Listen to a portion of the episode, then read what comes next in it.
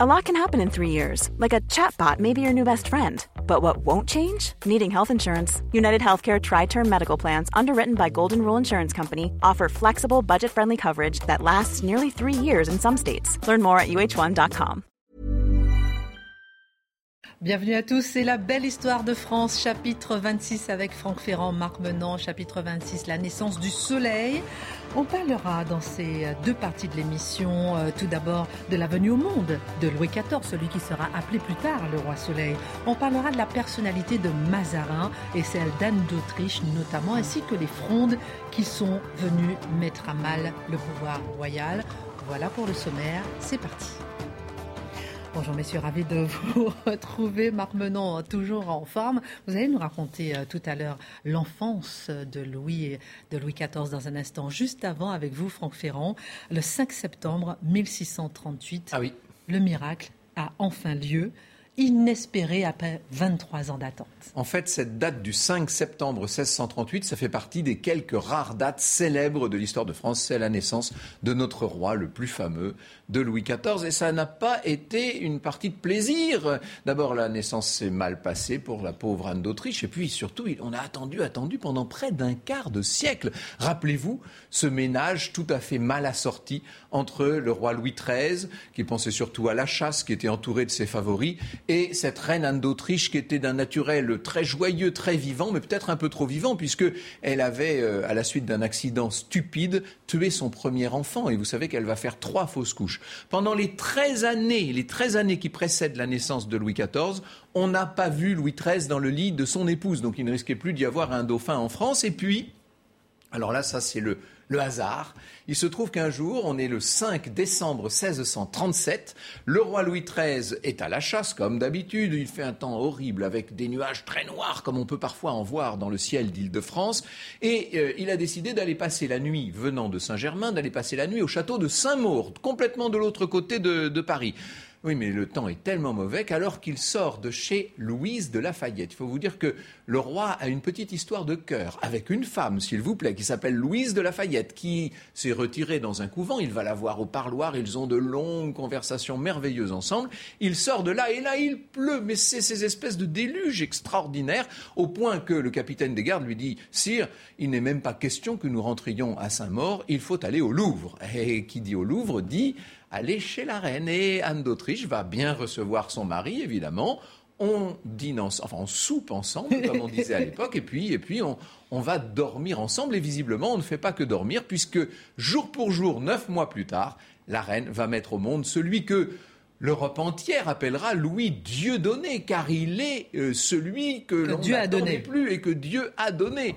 Louis Dieu donné, c'est l'histoire en quelque sorte d'un enfant qui est tellement attendu que les réjouissances dans le royaume sont extraordinaires. On danse, on festoie pendant trois jours dans les différentes municipalités. On donne, on, crée des fontaines de vin. Vous savez, alors pas de vin rouge, hein, de vin blanc pour que ce soit plus élégant quand même. Mais tout ça vous donne une idée de l'extraordinaire fièvre qui accompagne la naissance de cet enfant que tout le monde attendait, qui sera donc roi de France, qui va avoir le plus long règne de l'histoire de France. Il ne sera pas le seul euh, enfant de Louis XIII et d'Anne d'Autriche, puisqu'il aura bientôt un petit frère, Philippe. Monsieur. Monsieur. Ainsi qu'on le surnomme. On va passer à cette enfance de Louis XIV. Comment il a passé cette enfance et qui était-il en réalité?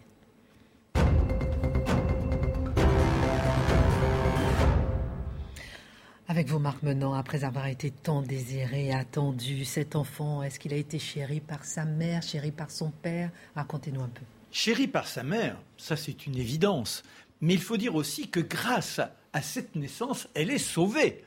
Sa place était menacée depuis très très longtemps. Maintenant qu'elle a engendré celui qui assure l'avenir du royaume, forcément, elle ne peut plus être écartée, elle n'est plus menacée de couvent haut, qu'elle dorlote, que fais attention à lui. Et tout le monde autour le vénère. Dieu donné, forcément. Il n'est pas question de donner à cet enfant l'illusion qu'il est un homme. Il doit comprendre tout de suite qu'il est un roi. Alors, dans l'image à retenir de ces premières semaines, c'est celui du glouton. Oh il est là, aussitôt qu'il voit le téton, il se jette dessus, il épuise. Il, Plusieurs nourrices. Ah oui, oui, oui, il épuise plus de sept nourrices en quelques mois, c'est incroyable. Il y avait un ambassadeur qui avait même écrit dans son courrier diplomatique que les ennemis de la France se méfient d'une si précoce voracité. et, et, cette voracité, malheureusement, détériorera sa santé quelques années plus tard, car il ne résistera jamais un bon repas et que de mets lui sont proposés en majesté lorsqu'il se présente devant les siens. Revenons au petit bambin. Bah, au départ, il est avec les femmes autour de lui. On lui raconte, quand il commence à percevoir les mots, on lui lit les contes de Perrault, Podane. Oh, on a l'impression que cet enfant se laisse chatoyer. Oui pas encore de Perrault, les contes que Perrault reprendra. Reprendra. Oui. non, mais c'est pour essayer oui, de. Oui. Parce que si, des contes de fées, disons. Des contes de fées. mais qui sont après révélés par Perrault. J'insiste. L'anachronisme. Et alors, nous sommes avec cet enfant qui semblera avoir de très bonnes prédispositions pour l'étude, eh bien, on s'apercevra, lorsqu'à 7 ans, il s'émancipe, qu'il gagne le monde des hommes, que l'abbé Péréfixe se retrouve à devoir lui inculquer un minimum de connaissances, il est rétif.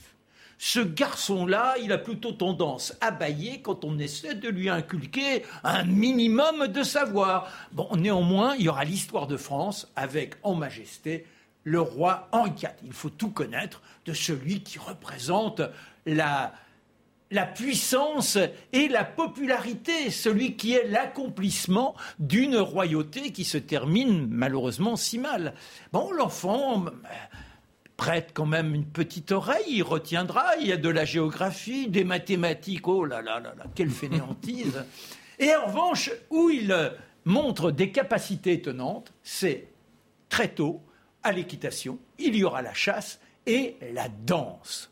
Son parrain, c'est Mazarin. C'est-à-dire qu'à quatre ans et demi, on connaît l'histoire, Louis XIII qui s'est placé dans une situation, quand je dis il s'est placé, c'est le destin qui malheureusement lui retire la vie au fil des mois et il pense qu'il est temps qu'il y ait le baptême du petit que l'on appelle le dauphin. Ce n'est pas encore Louis, c'est au moment du baptême qu'il devient Louis il n'a pas assez de force pour assister à l'événement où tout le monde est là avec euh, l'évêque de Soissons qui assure la, le baptême. Et lorsque le petit bonhomme est appelé par le roi, on fait en sorte qu'il y ait les témoins, le roi est allongé dans les fièvres, il euh, regarde son enfant qu'il a jalousé depuis l'enfance. C'est-à-dire qu'il ne le supportait pas. Il y avait trop de superlatifs qui étaient adressés. Forcément, il est le Dieu, le Dieu sur terre. D'ailleurs, euh, dans, dans les conseils donnés par ses précepteurs, c'est le matin, quand vous vous levez, il faut vous dire je suis Dieu. Alors il y a une jalousie de la part de Louis XIII qui n'aime pas cet enfant, disons, ne prête point attention à lui. Alors là, il arrive, c'est l'instant suprême. Il sait qu'il n'en a plus que pour quelques jours. Le petit se présente, le roi ouvre les yeux et pour une fois lui adresse un sourire. Il lui dit Comment vous appelez-vous, mon enfant? Louis XIV répond au tac-tac le jeune roi qui vient d'être baptisé et qui sait donc qu'il s'appelle Louis. C'est pour ça sans doute qu'il est tellement heureux de jeter ce prénom qu'il vient de découvrir. Et le roi Louis XIII oh, répond avec un, un sourire, Pas encore, mon enfant, pas encore. Et malheureusement, le pas encore est très très court, rapidement. Le roi est défunt, et le voilà, eh bien, présenté devant le Parlement par Mazarin. On a un trône, il est reçu par Talon, l'avocat général, et on lui dit, considérez que ce trône, c'est le trône de Dieu. Nous vous vénérons, tous les ordres sont là pour vous considérer comme l'incarnation d'une divinité sur terre. Et on parlera de Mazarin tout à l'heure, parce que son rôle est capital, évidemment, dans... Euh l'éducation. Voilà, alors de temps en temps, on le voit batifoler, mais sinon, on a toute cette rigueur du protocole qui lui est inculquée. Il n'est pas question de s'en détourner. Pour autant, en dehors de ces instants de représentation, ce qui est incroyable, c'est qu'on ne fait pas spécialement attention à sa mise. On le voit avec euh, des vêtements dépenaillés, relativement troués. Et là, il en profite dans ces instants-là, mais peut-être un peu trop, car dans ces instants de sauvageon, on le voit un jour courir vers le grand bassin du Palais Royal, et heureusement qu'il y a un laquais qui intervient au bon moment et qui le sauve. C'était la noyade. Et puis sinon, il y a l'initiation aux armes, il y a un fort que Mazarin fait dresser, un fort grâce auquel il peut apprendre toutes les subtilités de la guerre. Mais il y a surtout la danse. Dès l'âge de sept ans, Beauchamp lui inculque les pas, cette grâce naturelle qui est en lui et qui lui permet de régner en majesté sur son monde. C'est véritablement un ravissement pour lui. À 12 ans, il y a un premier ballet où il joue Cassandre. Il adore être là, sur la scène, tout le monde qui le regarde. Mais dans ses regards, il y a souvent énormément de jeunes filles, forcément. Il est celui qui incarne le royaume. Il dira J'ai beaucoup de mal à tenir mes pulsions. Oh, la reine-mère, Anne d'Autriche, lui en veut. Allons, allons, mon garçon, il faut savoir se tenir. À 12 ans? Ah oui, à 12 ans. Et elle a sans doute une Christine crainte. se dit Ça promet. Oui, ça promet. Elle a sans doute une crainte, c'est que le petit bonhomme soit comme son père, plus intéressé par des favoris que par les jeunes filles. Alors, euh, il y a parmi ces dames d'honneur une dénommée Catherine. On la surnomme Cato la borgnesse. Il semblerait qu'elle a un ange, un œil qui euh, ne lui permet pas de voir le roi dans toute sa splendeur, mais de l'autre, il scintille merveilleusement. Et quand on lui demande de jouer l'initiatrice, la déniésiatrice, elle accepte avec volupté. Oh, apparemment, il y prend goût et on comprend que ce garçon-là s'intéressera à ces dames. Et puis, à 15 ans, il y a l'instant suprême. Celui, il va se révéler Ah oui. au monde grâce à Mazarin. Déjà, Mazarin a fait en sorte qu'il y ait un opéra joué à Paris. C'est la première fois en hommage au roi. Et là, eh bien, il a initié tout un spectacle, le grand ballet de la nuit. Il a demandé qu'une composition soit réalisée qui mette bien en, en- en- en musique cette euh, force irradiante, ce rayonnement du jeune roi. Et il a un costume, il est en soleil, avec toutes les- tous les scintillements des rayons de soleil. Il y a plus de 300 garçons qui participent à ce spectacle. Le duc d'Anjou fait, tient une sorte d'ouverture de propos. Le fameux monsieur. hein, dont on- Voilà. Et ouverture de propos dans lequel il annonce l'avènement du soleil. Et c'est ainsi que devant la cour, il apparaît pour la première fois comme étant celui qui va éclairer, le royaume, le tisonner de sa luminosité pendant des années et des années, puisqu'il est celui qui régnera jusqu'à 77 ans. Exceptionnel. Un petit mot, peut-être un regard, peut-être sur cette enfance, euh, Franck Ferrand? Ouais, c'est une enfance dont on a beaucoup dit qu'elle avait été un peu délaissée. Euh, en vérité, Louis XIV a reçu non seulement un enseignement de base tout à fait euh, classique, mais en plus les leçons de politique et les leçons de morale, si je puis dire, de son parrain Mazarin. Mazarin. C'est Saint-Simon plus tard qui disait euh, cet homme-là, son éducation n'a pas été faite du tout.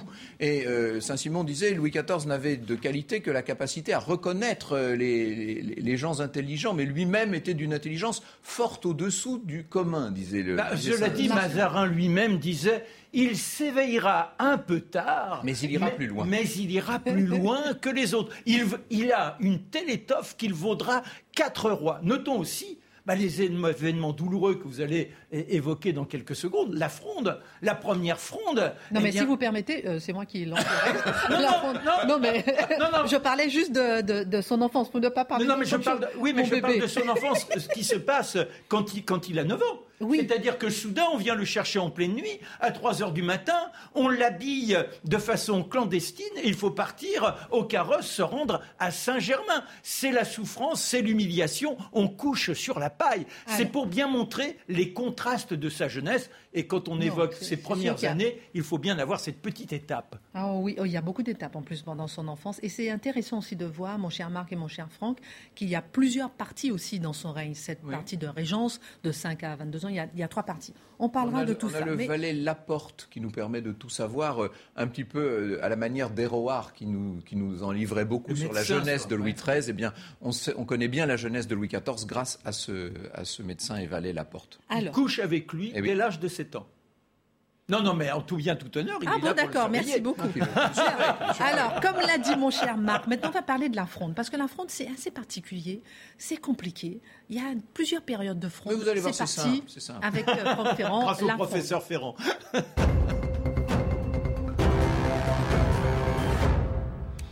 Avec vous, Franck, on va parler de la fronde parlementaire. Elle commence en 1648, c'est ça? Oui, en fait, vous savez, cette fronde, la, la première fronde, c'est exactement ce qui se passe à chaque fois qu'un pouvoir fort s'achève.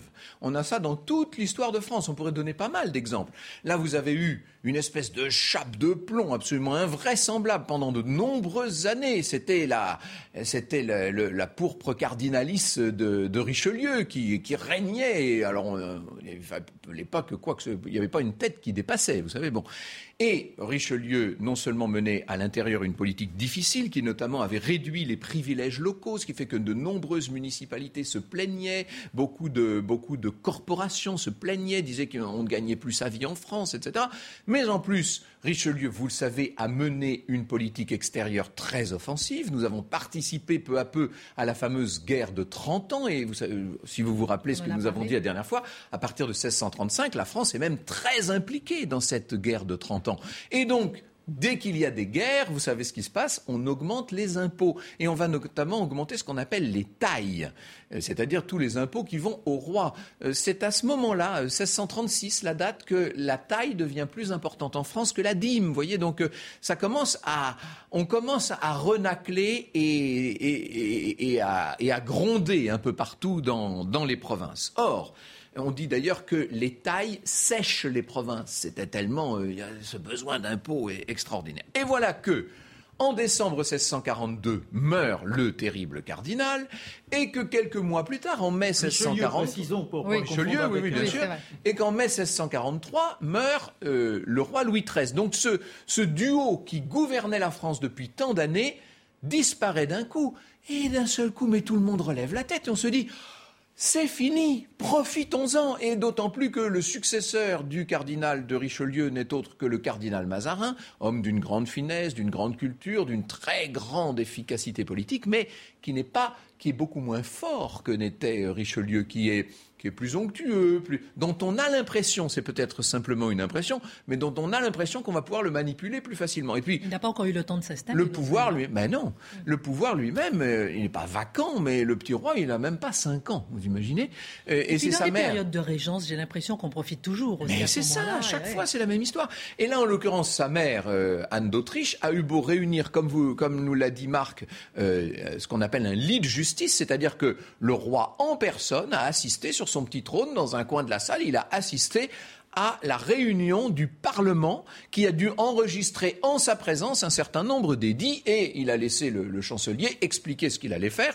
à quoi, c'était Séguier à l'époque, à quoi euh, Omer Talon, effectivement avocat général, donc représentant lui du Parlement, a répondu et a répondu fermement pour ne pas dire vertement. Et petit à petit, les années passant, 1646, 1647, mauvaise récolte, année dramatique sur un plan frumentaire, les, les greniers à blé sont vides, les impôts augmentent encore, les révoltes paysannes partout qu'on est plus ou moins capable de mater parce que l'armée, ne l'oubliez pas, est, une armée qui a dû euh, être engagée sur beaucoup de théâtres d'opération. Tout ça crée une situation déplorable. Et en 1648, vous avez raison, c'est le moment, en mai 1648, le Parlement de Paris décide de son propre chef de réunir toutes les autres cours souveraines. Pardon, il a quel âge à peu près à ce moment-là? 10 ans, enfin 9 ans, 9 ans et demi si vous voulez. Et donc, on réunit, euh, le Parlement fait cette réunion, vous imaginez la tête du gouvernement. Mazarin n'est pas très content. Que le, de quoi se mêle le Parlement Qui n'est qu'une cour de justice, à laquelle, peu à peu, on a donné le droit d'enregistrer les édits royaux. Mais vous voyez, euh, c'est pas déjà le pouvoir des juges. C'est déjà le pouvoir des juges. Bon. Et donc, euh, ça, ça, énerve bien Mazarin. Et Mazarin avec Anne d'Autriche, parce qu'il faut tout de suite dire que Mazarin forme avec Anne d'Autriche un duo formidable. Il y avait avant le duo Richelieu-Louis XIII, maintenant il y a le duo Mazarin-Anne d'Autriche. On a dit qu'ils étaient amants, je ne crois pas du tout, mais en revanche, c'est certain qu'il y a entre eux une liaison très forte qui est probablement d'ordre amoureux, et en tout cas, à eux deux, ils gouvernent et ils font ce qu'ils peuvent. Et donc, dans un premier temps, on fera son portrait tout à l'heure. Ils acceptent les conclusions du Parlement, hum. mais dans la foulée, ils font arrêter celui qui était le, leader, l'espèce de tête folle qui montait le bonnet à tout le monde, qui s'appelle Roussel, que le peuple adorait parce qu'il était contre l'impôt, qu'on appelait le père du peuple, et on arrête Roussel. Ah, mais ça, ça passe pas bien du tout. Immédiatement, Paris s'insurge, barricade dans les rues, ça y est, nouvelle journée des barricades. On se croirait revenu au temps de la Vous vous, rappelez ça? Pendant ce temps-là, Mazarin, lui, négocie le traité de Westphalie parce qu'il faut arriver avec les impériaux à faire la paix. Vous voyez comme tout est complexe et comme tout s'imbrique. Et voilà qu'en effet, dans la nuit du 5 au 6 janvier 1649, c'est la fameuse nuit des rois, vous savez, c'est quand on tire les rois, là, euh, c'est l'épiphanie. Eh bien, dans cette nuit du 5 au 6 janvier 1649, on fait, euh, on évacue, il n'y a pas d'autre mot, de nuit, sous des déguisements. Ça rappelle, ça, préfigure ce qu'on vivra sous la Révolution française. On évacue la régente, le jeune roi et bien sûr son petit frère. On les envoie à Saint-Germain où il n'y a même pas de lits qui ont été préparés, donc ils vont dormir sur des paillasses, vous imaginez assez vite, ils vont s'installer dans le château beaucoup plus luxueux de Rueil. Il n'empêche, la paix de Rueil, qui est signée le 11 mars 1649, cette paix de, de Rueil ne met pas véritablement fin aux événements. Et ce qu'il faut vous dire, c'est que dans la foulée des parlementaires, il y a un certain nombre de grands du royaume, le prince de Conti, la duchesse de Longueville, euh, Gondi, le futur cardinal de Ray, qui, eux, vont profiter de la situation pour essayer de récupérer des droits féodaux. Ce qui est en train de se passer, c'est une sorte de révolution, si vous voulez, mais ce n'est pas une révolution vers le progrès et le futur, c'est une révolution réactionnaire vers euh, la féodalité. C'est la première fronde, ce ne sera pas la dernière. Vraiment passionnant, cette fronde, on en reparlera effectivement. Et dans un instant, euh, messieurs, ma question, dans la deuxième partie de l'émission, ça va être sur Anne d'Autriche. Et Anne d'Autriche dans tout ça, qui était-elle? Que faisait-elle? Quel est son portrait? Quel était son rôle? On a un peu, Vous avez déjà un peu dit, euh, c'est son portrait. Et dans la deuxième partie, on parlera aussi de, du cardinal Mazarin. Qui était-il? Est-ce qu'il était vraiment le remplaçant de Richelieu? On en parle dans un instant, et tout de suite. La belle histoire de France continue, chapitre 27, puisqu'on parle de la naissance du roi Soleil. Euh, le roi Soleil, Louis XIV, on en parlera dans trois émissions parce qu'il y a beaucoup à dire avec euh, Franck Ferrand, Marc Menant, euh, pour parler de ce roi qui a vraiment marqué la France. Dans cette deuxième partie, on va parler du portrait du cardinal Mazarin. On va parler effectivement de la d'Anne d'Autriche, et c'est avec vous, on commence tout de suite, vous deux d'ailleurs. Qui est Anne d'Autriche?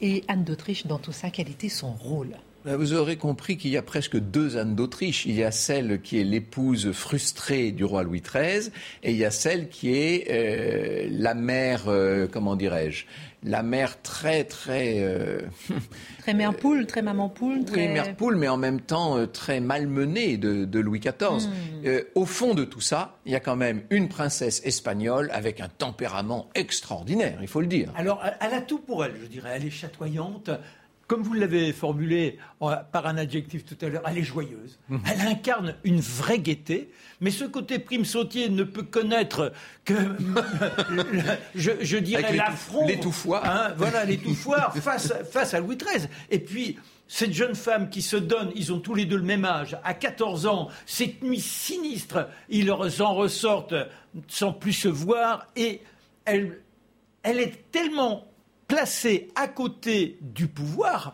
que quand on essaie de la manipuler pour l'entraîner dans différentes euh, opérations qui euh, menacent soit le cardinal, la vie même du, cardinal, de Richelieu, Richelieu ou Louis XIII, eh bien, elle se prête à tous ces jeux avec plus ou moins d'engagement, je dirais.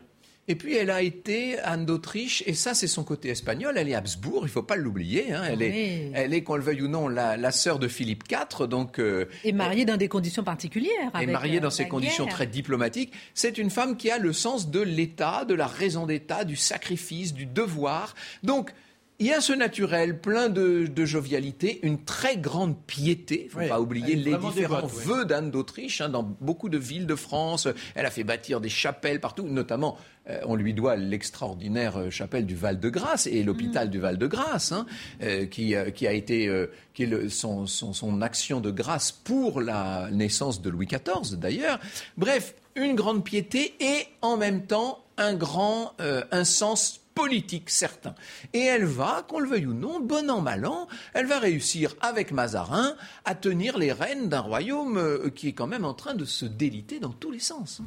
Alors il faut remarquer que juste au moment où Richelieu est en plein déclin, il y a toute une opération qui se monte contre ce cardinal moribond pour carrément l'assassiner. Il y a le... Il y en a eu beaucoup, hein, des complots. Mais, dans, celui-là en particulier, on découvre qu'elle jouait une part très active et Richelieu pourrait la condamner la faire condamner pour cela, c'est-à-dire qu'elle passe au couvent. Mais il est très intelligent. Il comprend que lui aussi, qui est commence à être euh, dans le déni du, roi Louis XIII, le roi Louis XIII l'écarte. Il est dans une semi-disgrâce. Euh, voilà, une disgrâce.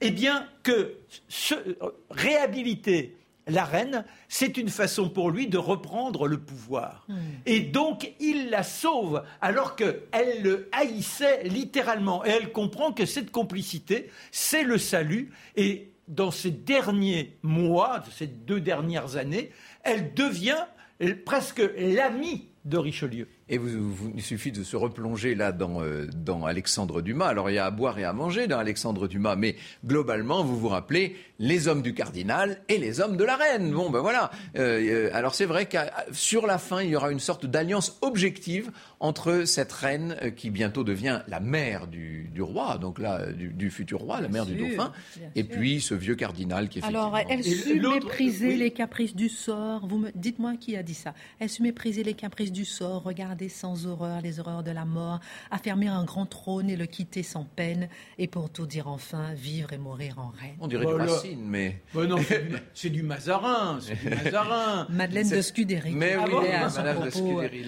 Vous, savez, Madeleine de Scudéry, qui, est, qui est celle qui avait tracé la carte du tendre. Alors là, on est mm. vraiment chez les précieuses. On en dira un mot tout à l'heure, c'est très important. Avec grand Restons deux secondes avec Mazarin. C'est pour dire que, très rapidement, il entre en complicité avec Anne d'Autriche, et comme Franck nous l'a tout à l'heure évoqué, il y aura une véritable fusion entre ces deux personnes, et très tôt, donc, aussitôt la mort du roi Louis XIII annoncée, elle annonce, elle, que son Premier ministre c'est Mazarin. Alors, il n'est pas Premier ministre, il est principal ministre.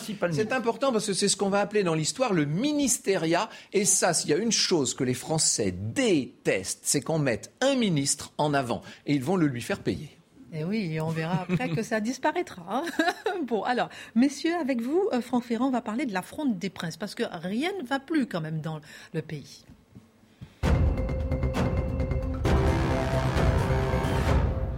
On a parlé tout à l'heure de la fronde parlementaire et là au début des années 1650, le prince de Condé, qui n'en peut plus de Mazarin et de sa position de ministre justement, a été arrêté, emprisonné à Vincennes. C'est le début de la fronde des princes. Alors oui, euh, il a été ensuite euh, libéré, évidemment, et tous ces princes complotent. Il y en a un qui est terrible, il faudra avoir le temps de, faire son portrait. C'est un personnage magnifique, d'ailleurs, qui nous a laissé euh, des, préceptes absolument incroyables. C'est le cardinal de Retz. Alors à l'époque, on dit Monsieur de Gondi, et ce personnage est extraordinaire. Il est l'âme de tous les complots possibles contre la cour, et ce qui est intéressant, c'est qu'on est en train de voir les grands du royaume, les princes, récupérer ce qui au départ était une révolte parlementaire qui s'appuyait elle-même sur de petites révoltes fiscales populaires. Vous voyez qu'en gros, tout le monde est contre Mazarin, contre le Mazarin, comme on l'appelle. Et d'ailleurs, il va y avoir cette littérature très importante à l'époque qu'on appelle les Mazarinades. Ce sont des espèces de torchons, des satires terribles, dont certaines sont remarquablement écrites au demeurant. Il y en a un qui va s'illustrer dans ce genre, c'est le poète Scarron, qui plus tard épousera une jeune femme qui un jour sera l'épouse de Louis XIV, Madame de Maintenon. Mais je, fais, je vais plus loin, je, je rembobine mon. L'infirme Scarron, il mérite un portrait à lui tout seul. Ah oui, oui. il est sur son chariot. Et ces, ces mazarinades montrent le degré de haine qui se répand contre, contre le cardinal de, de Richelieu. Alors, on a donc arrêté en janvier, vous le disiez, en janvier 1650, 18 janvier 1650, on a arrêté euh, Condé, euh, euh, la duchesse de Longueville, le Conti, le prince de Conti, vous imaginez, immédiatement ça recommence. Soulèvement général, ligue contre Mazarin. Quand je dis ligue, c'est à dessein parce que les désordres qu'on voit se développer partout en France à l'époque, et notamment euh, à Bordeaux, c'est ce qu'on appelle la révolte de l'Ormée à Bordeaux, mais c'est le cas en Champagne, c'est le cas en Picardie, toutes les, toutes les provinces sont en train de... Normandie, les La Normandie, etc. Ça, c'est vraiment la pagaille partout, et ça rappelle exactement exactement ce qui s'est passé à l'époque du règne de Charles IX et surtout d'Henri III, vous savez, avec la Ligue. Vous vous rappelez cette Ligue catholique qui dressait euh, les, les provinces contre le roi? Eh bien, ça recommence, ce qui veut dire qu'entre guillemets, entre la fin des guerres de religion et la puissance de la Ligue et la fronde, on aura eu un moment de, paix et d'ordre qui n'aura duré que la deuxième moitié du règne d'Henri IV, plus le règne de Louis XIII, voyez. Et hop, on retombe dans cette espèce de, machine à laver, si je puis dire. Euh, Mazarin est tellement mal qu'en février 1651, il est obligé de prendre la poudre d'escampette. Vous imaginez l'arrachement, la reine ne peut pas quitter Paris, elle va rester et Mazarin s'en va, lui, il va partir à, Cologne. La monarchie est menacée à ce Ah oui, alors on peut le dire. C'est, non seulement la monarchie est, menacée, mais Jacques Bainville a de très, des mots magnifiques dans, son, dans son ouvrage, euh, sa célèbre Histoire de France, où il nous dit que on a même du mal à comprendre comment la France s'est maintenue. C'est-à-dire qu'il y avait une, on était arrivé à un tel degré de désordre généralisé, il n'y avait plus d'autorité, il n'y avait plus de légitimité royale. Là, franchement, on est passé vraiment à deux doigts de la fin de l'histoire de France. On aurait, on aurait vu autre chose naître, probablement. Une république 1600, peut-être. Il y avait d'ailleurs des républicains dans cette, dans cette bande, y compris chez les princes, d'ailleurs. Euh, en 1652, euh, Turenne, qui autrefois se battait du côté des Espagnols, mais qui a retourné sa veste. Il faut vous dire que tous ces grands capitaines, c'est pour ça que c'est très difficile à suivre les frondes, c'est que Turenne, Condé et les autres passent leur temps à retourner leur veste. Donc il faut savoir à quelle époque on se trouve. À chaque fois, ça se joue à deux semaines près parfois. Bon, en l'occurrence, Condé va battre à Blénaud, la bataille de Blénaud, il va, euh, pas Condé, Turenne va battre, va battre Condé, et Condé est obligé à ce moment-là d'aller s'enfermer dans Paris. Et vous voyez qu'on retrouve ce rôle séditieux de Paris, une fois de plus, la capitale contre le royaume, si je puis dire. Et Condé est, avec la fille de Gaston d'Orléans, le frère de Louis XIII, et on l'appelle la grande mademoiselle, c'est donc la cousine germaine du jeune Louis XIV. On dit qu'elle est amoureuse de son cousin, oui, ben en attendant, elle fait tourner les canons de la Bastille contre les troupes royales, et on voit cette princesse du sang, cousine germaine du roi, faire tirer sur les troupes royales. Vous voyez, quand, quand je vous dis qu'on est arrivé à des degrés extravagants de désordre. Finalement, ce sont les bourgeois de Paris qui commencent à voir que leurs affaires ne marchent plus du tout, qui se disent il faudrait peut-être un peu d'ordre dans tout ça. Ce sont eux qui vont rappeler le roi, qui vont le faire rentrer. C'est la célèbre entrée de Louis XIV, joyeuse entrée du 21 octobre 1652. Louis XIV est magnifique sur son destrier. Il faut vous dire qu'alors là, il en impose déjà. Hein. il a une majesté absolument naturelle. Mazarin va rentrer d'exil, vous dites-vous. Mais il est rentré un tout petit peu en septembre-octobre. Il a été obligé de repartir chez les lecteurs de Cologne. Il ne rentrera définitivement qu'en février 1653. Alors dans Mais acclamé alors là, acclamé, certes, parce que là, on a remis un peu d'ordre. Louis XIV, va, petit dans un Louis XIV va pardonner à son cousin Condé, qui dix ans plus tôt, ne l'oubliez pas, avait gagné, avait remporté la bataille de Rocroi, juste au lendemain de la mort de son père Louis XIII. Hein. Louis XIV va pardonner à Condé, Louis XIV va se montrer euh, un roi euh, de clémence, mais en même temps, il n'a rien oublié. Il n'a pas oublié les humiliations qu'on lui a fait subir, il n'a pas oublié l'époque où la milice parisienne était venue jusque dans sa chambre au Palais Royal pour vérifier qu'il était bien là avec son frère. Ça rappelle les insurrections qu'on connaîtra en août 1792 euh, avec, avec Louis XVI et avec le petit dauphin. Bon bref, toujours est-il que Louis XIV a retenu la leçon des frondes et désormais il tiendra la noblesse en laisse, littéralement. Il va y avoir ce qu'on appelle la domestication de la noblesse d'épée et toute l'histoire du règne de Louis XIV et notamment Versailles, ça s'exprime, ça s'explique comme cela. Le but du roi, c'est de tenir sa noblesse serrée. Juste un petit point d'anecdote. Alors qu'il est en pleine agonie, tenu par les fièvres, Louis XIII a une sorte de vision. Il dit au père de Condé, qui n'a que 22 ans, Votre fils, Arrocroix, va remporter la victoire. Et huit jours plus tard, de façon invraisemblable, le jeune Condé se révèle fin stratège. Il réussit à imposer l'armée royale. Il remporte la victoire. C'était une prédiction de celui qui était en train de quitter le monde. En tout cas, c'est peut-être parce que Louis XIV a vu tout ça, a vécu ces frondes qu'il a après supprimé aussi, qu'il a fait euh, le pouvoir de, du Parlement, du Parlement, qu'il a fait le pouvoir absolu, la monarchie absolue. Plus aucun droit de remontrance, plus d'états généraux, plus rien.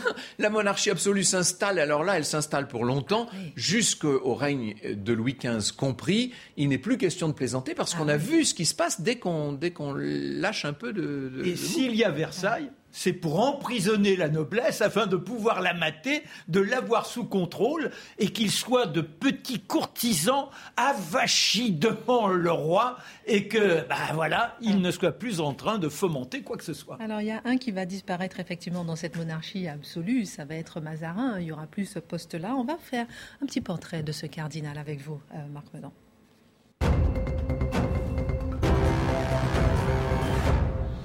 Avec vous, Marc, on va s'arrêter sur la personnalité de ce cardinal Mazarin. Est-ce qu'on peut dire que c'est un peu le fils spirituel de Richelieu?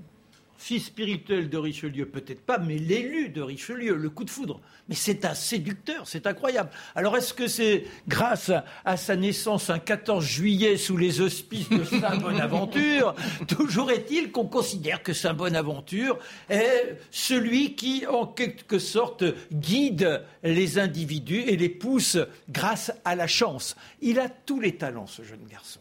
Très rapidement, on, s'aperçoit qu'il a une intelligence hors du commun. Quand il est avec sa maman à 5 ans, en train d'écouter un sermon, il sort de l'église et hop, à lui tout seul, le voilà qui part et qui ponctue chaque élément de ses paroles sans récité comme un perroquet. Alors ça subjugue, on fait en sorte qu'il suive de bonnes études. On n'est pas dans une famille très riche, on a les moyens, mais on est intendant dans une famille très puissante qui est la famille coloniale, le père. Alors euh, euh, que fait-on avec un garçon comme ça qui démontre des qualités exceptionnelles? Bah, on le place quand même chez les jésuites. Et alors les jésuites, ils n'en reviennent pas. Mais c'est un prodige, c'est incroyable. Il est dans tous les domaines le premier, il s'impose, il a le sens du théâtre on lui fera jouer Saint Ignace. C'est un garçon qui subjugue. Et puis, il a la capacité de créer le lien entre les individus. Il a le sens de la diplomatie. il est un peu pervers aussi. Euh, les jeunes filles, il y fait très attention. Mais il y a le jeu, ça le taraude. À jouer aux cartes. L'aider en revanche, il faut savoir aider le hasard. Donc c'est un fief et tricheur qui gagne tout le temps. Comme il n'a pas toujours les moyens d'avoir de beaux vêtements, c'est grâce au jeu qu'il peut ainsi paraître en splendeur. Avec le jeune Colonna, il... Colonna, grande famille romaine, proche du Vatican. Voilà, cinq papes, cinq papes quand même dans la famille.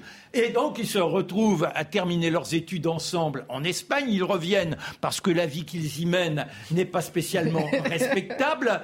Rapidement, il se fera remarquer par le pape. Je suis obligé de passer les étapes, mais le pape comprend qu'avec ce garçon-là, on peut réussir des opérations de pacification.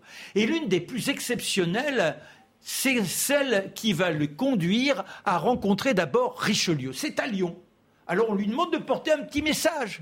Et Richelieu n'en revient pas. Au départ, il le reçoit de façon hautaine, comme toujours. Vous pensez bien, Richelieu, quel est ce personnage qui n'est même pas curé, mais qui vient quand même avec une soutane. Il, représente le Vatican, mais il a refusé de suivre les ordres, donc euh, de passer. N'a pas prononcé de vœux. Voilà. Et euh, euh, Richelieu est tellement fasciné qu'il termine l'entretien, il dit venez déjeuner avec moi, il repart bras dessus, bras dessous, et d'ores et déjà il dit à Louis XIII, il y a un garçon dont il faudra se servir. À Casal, à Casal, c'est une ville où on tente de mener un siège. Il y a la Savoie qui est concernée, l'Autriche, l'Espagne et la France. Et notre jeune garçon va montrer là toute sa capacité à la ruse et à fomenter, je dirais, l'esprit de paix entre les uns et les autres. Il bluffe, comme au jeu, comme au poker, et de telle sorte qu'on le voit. Alors il n'arrête pas, dit mais ça y est, c'est fait, lui est d'accord, euh, le cardinal a dit oui, mais à Casal, l'armée française commence à attaquer le coup de canon et lui il est encore chez les Espagnols. Et il leur dit mais non ils sont d'accord pour la paix. Il n'est pas crédible une seule seconde mais au dernier moment eh bien on lui dit mais si bon d'accord. Alors il jaillit sur son cheval en pleine cavalcade il jette son, il agite son chapeau comme ça il dit paix paix paix. Et il obtient alors que avec les balles qui sifflent autour de lui il obtient que les uns et les autres se retrouvent dans un festin et la paix est instauré. Il devient, grâce à ça, l'homme de toutes les confidences, l'étranger dont la France a besoin. Et Louis XIII, lui aussi conquis à son tour, demande à ce qu'il soit le nommé cardinal. Il n'est même pas curé. Mais, il n'en reste pas moins, il y a des privilèges comme ça qui sont accordés au roi ou théoriquement, euh, sur son influence, on obtient un tel privilège. C'est pas rien d'être cardinal. Il lui faudra 20 ans pour obtenir la fameuse barrette mais il est l'homme de toutes les puissances. Le pape fait très attention à lui, mais en jouant les doubles jeux, il y a des périodes où il se retrouve dans l'ombre, où il fulmine, il est obligé de jouer les petits secrétaires. En revanche, quand il s'implante à côté de Richelieu, mais à deux ans de la mort de Richelieu, les deux dernières années de Richelieu, il devient l'homme prépondérant du pouvoir et déjà il enclenche avec Anne d'Autriche une fabuleuse amitié qui, pour certains, sera plus que de l'amitié, mais en attendant, une passion qui va rayonner pour le royaume. Pour le royaume et pour la France.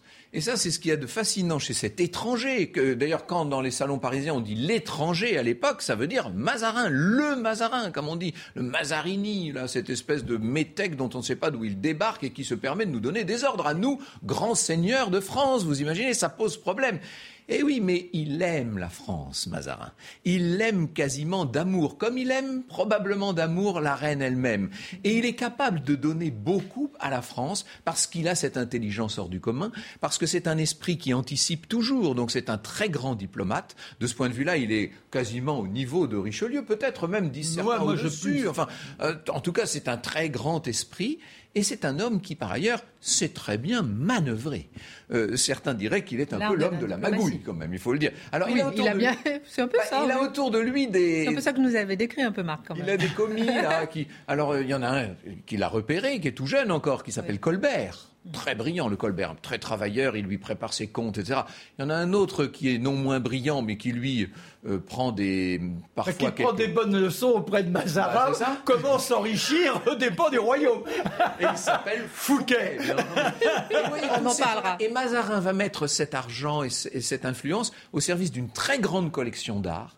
Et on le voit à la fin de sa vie. Il est, alors là, il est vraiment mourant. Il se fait pousser en, en chaise roulante au milieu de ses statues sublimes et de ses belles toiles, de ses beaux tableaux. Et il dit et dire qu'il va falloir quitter tout ça. Ah. Bon, alors messieurs, avant de terminer, j'aimerais qu'on s'arrête un instant sur un sommet des arrêts des lettres. Lorsqu'on parle d'Anne d'Autriche, on parle aussi de ça, de, cette, de ce moment euh, exceptionnel quand même, Marc Menon. Oui, mais Anne d'Autriche, moi je pense que ce qui les lie, il faut se souvenir de ce que tout à l'heure nous avons formulé à son propos. C'est une femme très joyeuse, bien que dévote. Parfois, euh, lorsque l'on est trop dévot, on étouffe cette joie de vivre que l'on a en soi. Mais c'est cette... Hein, d'ailleurs, les deux. Oui, oui, oui. Non, mais bien sûr. Mais c'est cette, cette appétence pour l'art, alors que ce soit la danse, que ce soit l'opéra, que ce soit les peintures, les sculptures, que ce soit la littérature. Et on est dans ce festoiement de l'esprit qui les dynamise et qui permet autour d'eux de créer euh, un enthousiasme qui emporte les uns et les autres. Et c'est parce que la reine est espagnole que euh, euh, Pierre Corneille va écrire Le Cid, bien entendu. Et elle est folle du Cid, et Louis XIII aussi, qui vont d'ailleurs anoblir Corneille. Ils font mieux qu'anoblir Corneille. Ils anoblissent le père de Corneille pour que M. Corneille ne puisse pas dire qu'il a été anobli. Il est carrément noble, n'est-ce pas? Et puis, c'est la grande époque, c'est vrai, c'est l'efflorescence des arts français. Alors là, je ne pense pas que ni Louis XIII, ni Anne d'Autriche, ni Richelieu, ni Mazarin n'y soient pour grand-chose. Ce sont les circonstances de la vie d'un peuple qui font qu'à un moment, avec tant et tant d'efforts menés depuis si longtemps dans un même sens, avec un esprit national qui s'est développé depuis trois siècles et demi, vous l'avez vu, eh bien, va euh, éclore littéralement cette grande civilisation française qu'on appelle le grand siècle, avec des sculpteurs inouïs comme Pierre Puget, comme Girardon, avec les plus grands peintres qu'on puisse imaginer, Philippe de Champaigne, euh, Jacques Stella, euh, Sébastien Boudon, tous ces, tous ces grands peintres qui vont faire ce qu'on appelle l'atticisme parisien. Et puis ces musiciens, et puis c'est vrai qu'on va voir... J'allais dire, euh, on, va, on va voir se développer les spectacles, le ballet, le théâtre on, pourrait dire que tout est prêt pour le grand règne de Louis XIV, mais si l'on cherche le suprême raffinement, si l'on cherche notamment les plus beaux décors de l'histoire de France, c'est sous la régence d'Anne d'Autriche qu'il faut aller les chercher. et ce qui est intéressant, c'est que c'est un bouillonnement entre l'Italie et la France. C'est-à-dire qu'il y a tout un courant. Et l'Espagne, et l'Espagne. Euh, mais, mais bah, c'est Italie avec euh, bon. Euh, on, parlera dans les deux prochaines émissions. Il y a beaucoup à dire, c'est vrai, parce que c'est un moment important de l'histoire de France et on a bien planté le décor. Donc dans les deux prochaines émissions, on parlera encore de Louis XIV. Là, on va faire un petit résumé de cette première émission avec quatre points. À la mort de Louis XIII en 1643, sa veuve Anne d'Autriche devient régente. Euh, malgré l'aide du cardinal Mazarin, elle ne parvient pas à endiguer la révolte parlementaire et princière. C'est la fronde. Le jeune Louis, humilié, en gardera rancune toute sa vie à la noblesse de France. Et puis, les 18 années euh, du ministère Richelieu comptent parmi les plus brillantes pour la culture. Le ministère Mazarin, en l'occurrence, Le ministère Mazarin. Ah oui, le ministère Mazarin compte les plus brillantes pour la culture. Alors, euh, deux livres, messieurs. Marc Menant, Mazarin. Bah oui, Mazarin. Alors, c'est un livre livre référence de Simone Berthière, avec euh, beaucoup de petites anecdotes et un personnage qui apparaît dans cette puissance de l'esprit telle que j'ai essayé de la décrire tout à l'heure. Franck Ferrand, l'histoire de France. Oui, tout simplement. je, voulais, là, en cette fin de saison, je voulais quand même évoquer euh, le grand Bainville, euh, dont je me suis pas mal inspiré là pour vous parler de, la fronde, parce que le chapitre qu'il a fait sur la fronde dans son Histoire de France, Bainville, est tout simplement euh, magistral. Et la préface aux éditions Tempus est de Franz Olivier Gisbert. Merci beaucoup, messieurs, pour cette émission. Deux prochaines émissions sur Louis XIV. La prochaine sera Louis XIV, règne de gloire. Et puis la troisième et dernière, les années sombres. On en parlera, bien sûr, dans les prochaines émissions. Merci à tous. La belle histoire de France est à revoir en replay sur cnews.fr.